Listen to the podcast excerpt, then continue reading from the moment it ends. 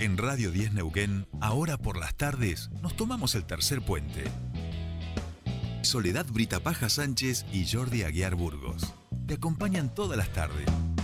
De 15 a 17.30. Información, análisis, entrevistas, música en vivo y columnistas de todos los colores y sabores.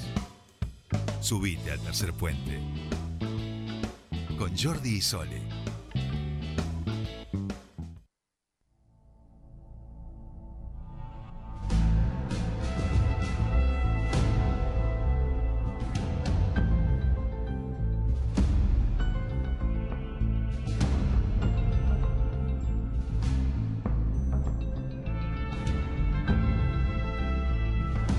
Ya estamos aquí 15.47 minutos y ya saben que si escuchan esta cortina de House of Cards es porque nos vamos a meter a hablar un poquito de las elecciones, en este caso de las elecciones municipales que se celebran el próximo domingo 24 de octubre y que además tienen la particularidad que van y tienen, tenemos, estamos convocados quienes votamos aquí en nuestra queridísima ciudad, eh, una consulta popular, una enmienda sobre la Carta Orgánica. Nosotros vamos sumando votos miradas, inquietudes y en ese sentido vamos a charlar de esto, de cómo se está desarrollando la campaña con Emanuel Guagliardo. Él, como saben, es candidato por Neuquén Puede Más y ya nos está escuchando. Emanuel, muy buenas tardes, te saludan Sol y Jordi, bienvenido a Tercer Puente. Buenas tardes, muchísimas gracias por, por el espacio y obviamente que encantado de hablar con ustedes. Se escucha bien, ¿no? Se escucha perfecto, Manuel. ¿Vos nos escuchás bien? Yo escucho perfecto. Siempre hago esta pregunta porque el otro día me pasó de quedarme hablando un rato, un rato largo solo. Sí. no, dijiste, no dijiste nada grave en ese momento que estaba solo. No. Eso es lo importante entonces. Bueno, Emanuel, contanos un poco cómo, cómo están siendo estos, estos días. Ya van quedando 10 eh, días exactamente para el término de esta campaña. Una campaña corta pero intensa y donde Neuquén Puede Más ha generado también un impacto en ese sentido, en esta alianza con, con, con el gobierno, o sea, siendo parte del gobierno municipal por supuesto, pero teniendo también esta agenda propia de propuestas. Sí, por eso creemos que, queremos estar en el Consejo Deliberante. Nos parece que el 10 de diciembre van a asumir hombres y mujeres, mujeres y hombres en el, en el deliberante de nuestra ciudad que tienen una tarea, son vecinos y vecinas que van a tener la tarea de eh, sancionar los próximos presupuestos, la tarea de fiscalizar al órgano ejecutivo en el cumplimiento de sus funciones, eh, que vamos a tener a cargo la tarea de proyectar las ordenanzas que necesita Neuquén para proteger mejor sus ríos, para mejorar la movilidad urbana, para mejorar el problema de eh, las, eh, la prestación del servicio de agua y saneamiento que hace el EPA, que es un conflicto. Hoy pasé por Nordestron y Lanín y había una pérdida en vivo y en directo de desechos cloacales brotando a la calle. Me parece que esa situación se repite en un montón de lugares de la ciudad. Vamos a discutir el colectivo, eh, el servicio de transporte público, la concesión. Bueno, y también hay que discutir un montón de temas como por ejemplo la tarifa de los empresarios, los comerciantes locales, industriales, hoteleros, gastronómicos que están teniendo un problema con la tarifa que hay que resolver. Así que eh, con muchas ganas de, de, seguir eh, invitando a la gente, a nuestra querida gente neuquina, a acompañarnos con su voto, que nosotros estamos dispuestos a, honrar honrar ese voto de confianza en, en, estos temas que vengo vengo planteando hace, en esta campaña, ¿no? Claro, y en ese sentido también eh, dar a conocer a la ciudadanía esta consulta pública, esta enmienda, cuál es un poco la, recepción ¿no? Que, se va teniendo de, la gente que sabemos que venía con pocas ganas de, campañas, de política, pero que poco a poco entiende obviamente eh, que esto eh, se juega en parte de sus destinos, de su política pública, y en ese sentido la enmienda es parte de ello, ¿no?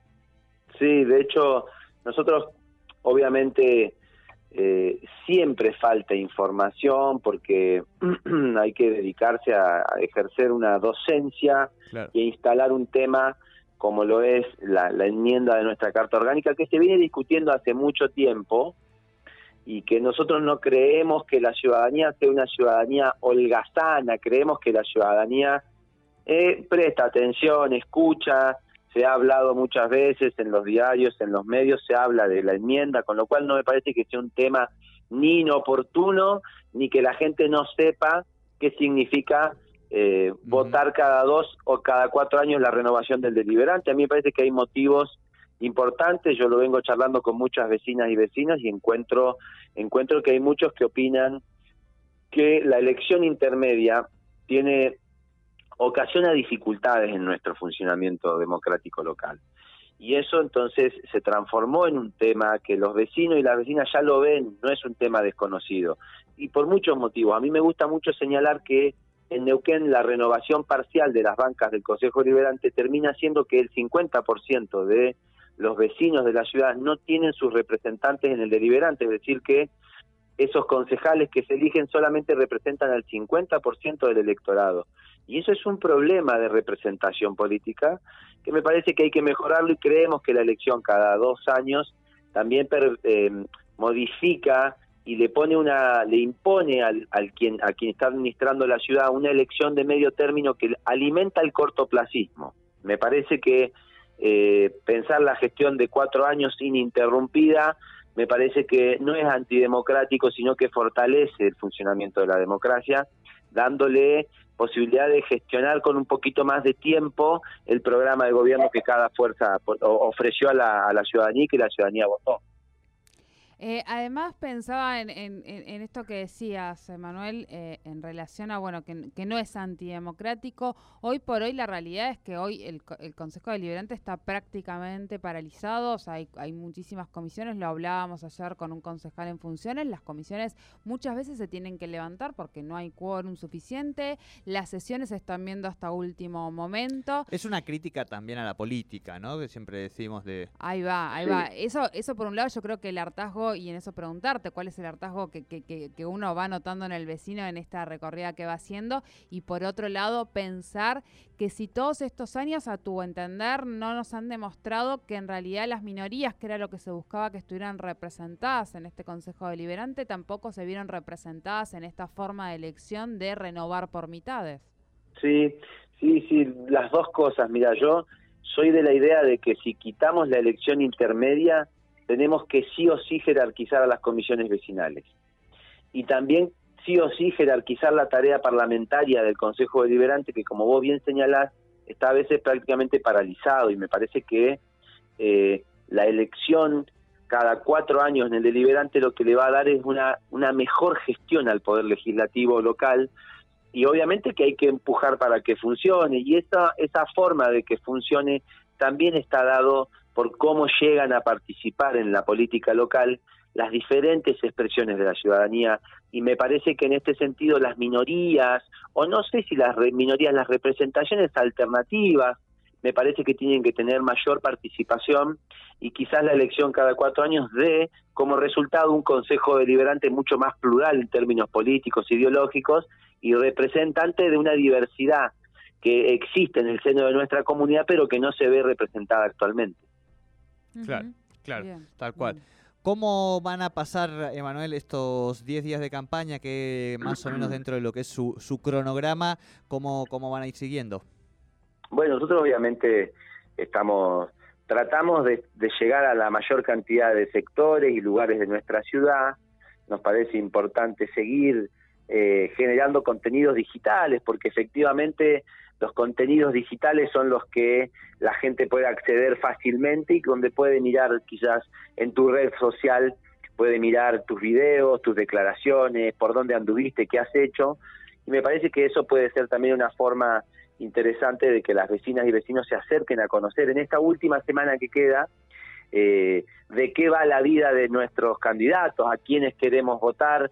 Y, y yo siempre digo, yo soy un pibe de Neuquén, soy un pibe del interior que tuvo la oportunidad de estudiar en, la universidad pública, me recibí en Derecho, soy un vecino más de la ciudad de Neuquén que realmente tengo ganas de representar a mis vecinas y vecinos. Creo que hace falta restaurar la relación de, representación, porque es la relación más hermosa y la relación eh, central y, esencial del hecho democrático, la relación de representación, esto de sentirme representado por alguien y que el que el que representa sienta la obligación de actuar en consecuencia de a quienes representa.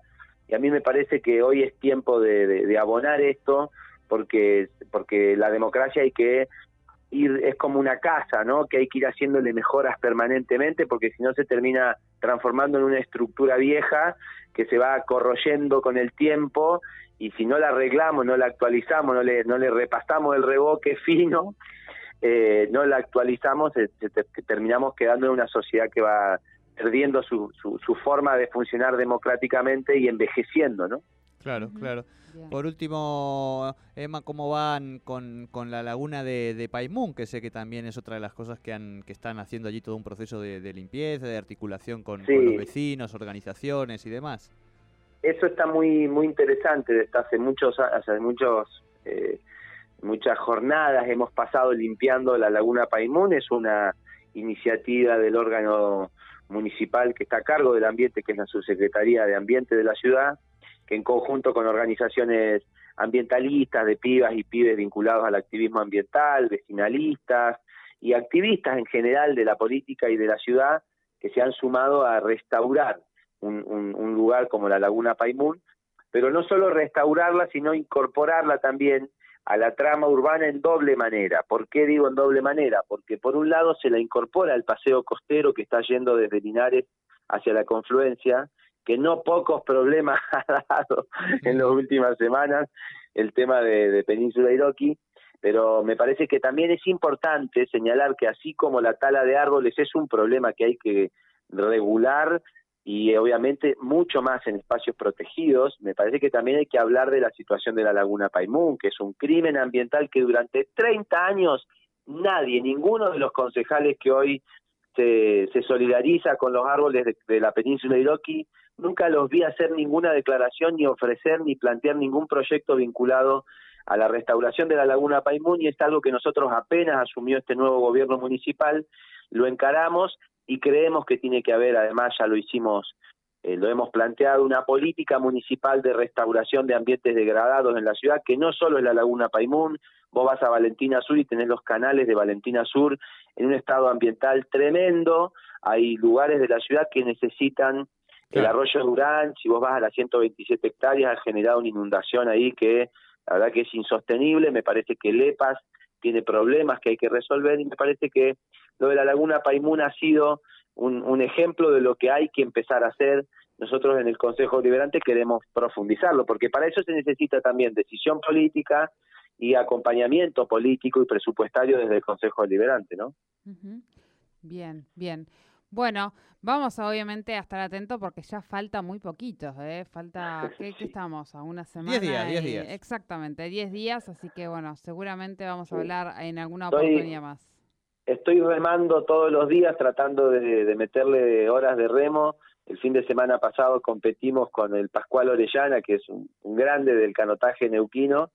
Eh, competimos ahí en la regata de Cervantes la verdad que muy enchufado con esa actividad también, que es una cosa linda que, queremos compartir, que es que hemos fundado un, club social y deportivo y nos interesa nos interesa terminar también cerca del río todo este proceso, ¿no? Buenísimo, bueno, de eso también hablaremos la, semana que viene. Nos tenemos que ir a las noticias, Emanuel, te agradecemos gracias, muchísimo. Gracias a este ustedes, gracias a ustedes por la comunicación. gracias. Emanuel, Emanuel Guayardo, eh, candidato a concejal de eh, aquí por Nauquén. Vamos a ir por más seguramente con esto de las elecciones, ¿eh? Claro.